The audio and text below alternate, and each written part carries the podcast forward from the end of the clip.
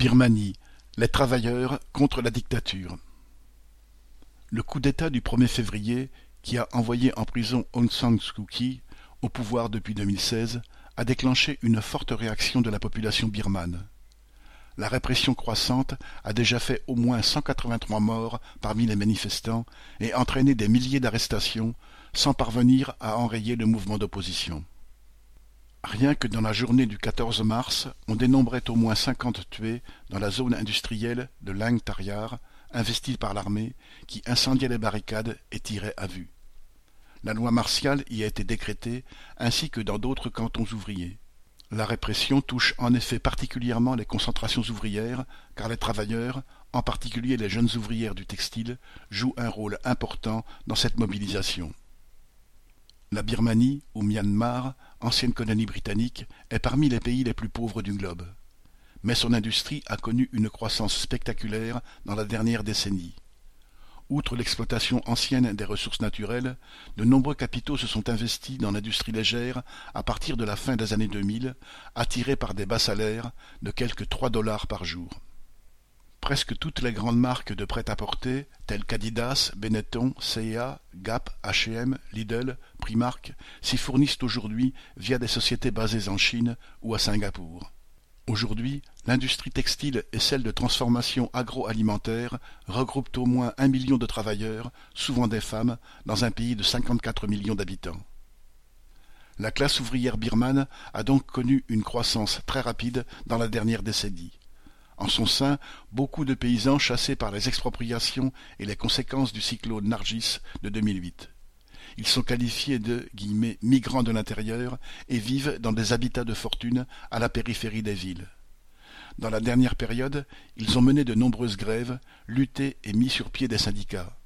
Avant même le coup d'État, de nombreuses usines ont profité de la crise sanitaire pour licencier en masse, en particulier des travailleurs syndiqués, et l'armée intervenait déjà pour interrompre les grèves et arrêter les organisateurs.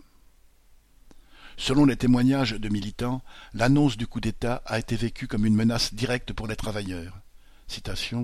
Avec la prise de pouvoir par l'armée, ce sera comme avant, comme si nous avions perdu nos droits, et les employeurs opprimeront les travailleurs et réduiront leurs salaires. C'est ce à quoi je m'attends, disait une ouvrière de la zone industrielle. Le 6 février, après les appels à la grève et à la désobéissance civile, s'est déroulée une des premières manifestations ouvertes contre la dictature. Ce sont des travailleurs qui l'ont initiée, comme l'indique une militante syndicale. Nous avons organisé une réunion pour tous les travailleurs et avons commencé à parler des droits du travail, droits que nous perdons sous la dictature. Le 5 février, les ouvriers ont décidé de marcher.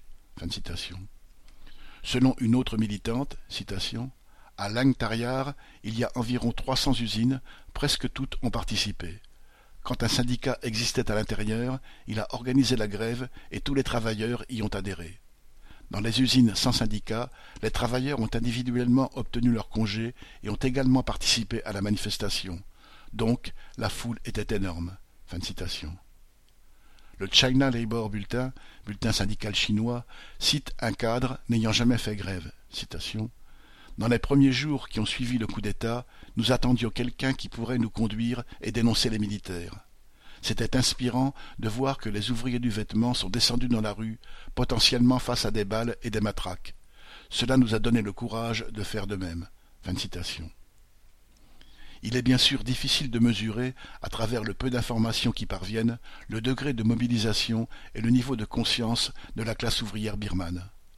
En tout cas, il est clair qu'une partie d'entre elles a vu dans le coup d'État la menace directe d'une aggravation de l'exploitation qu'elle subit et a décidé d'y réagir par ses propres moyens.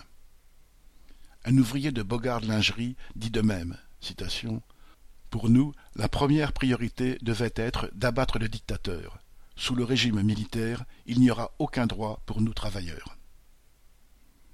Christian Bernac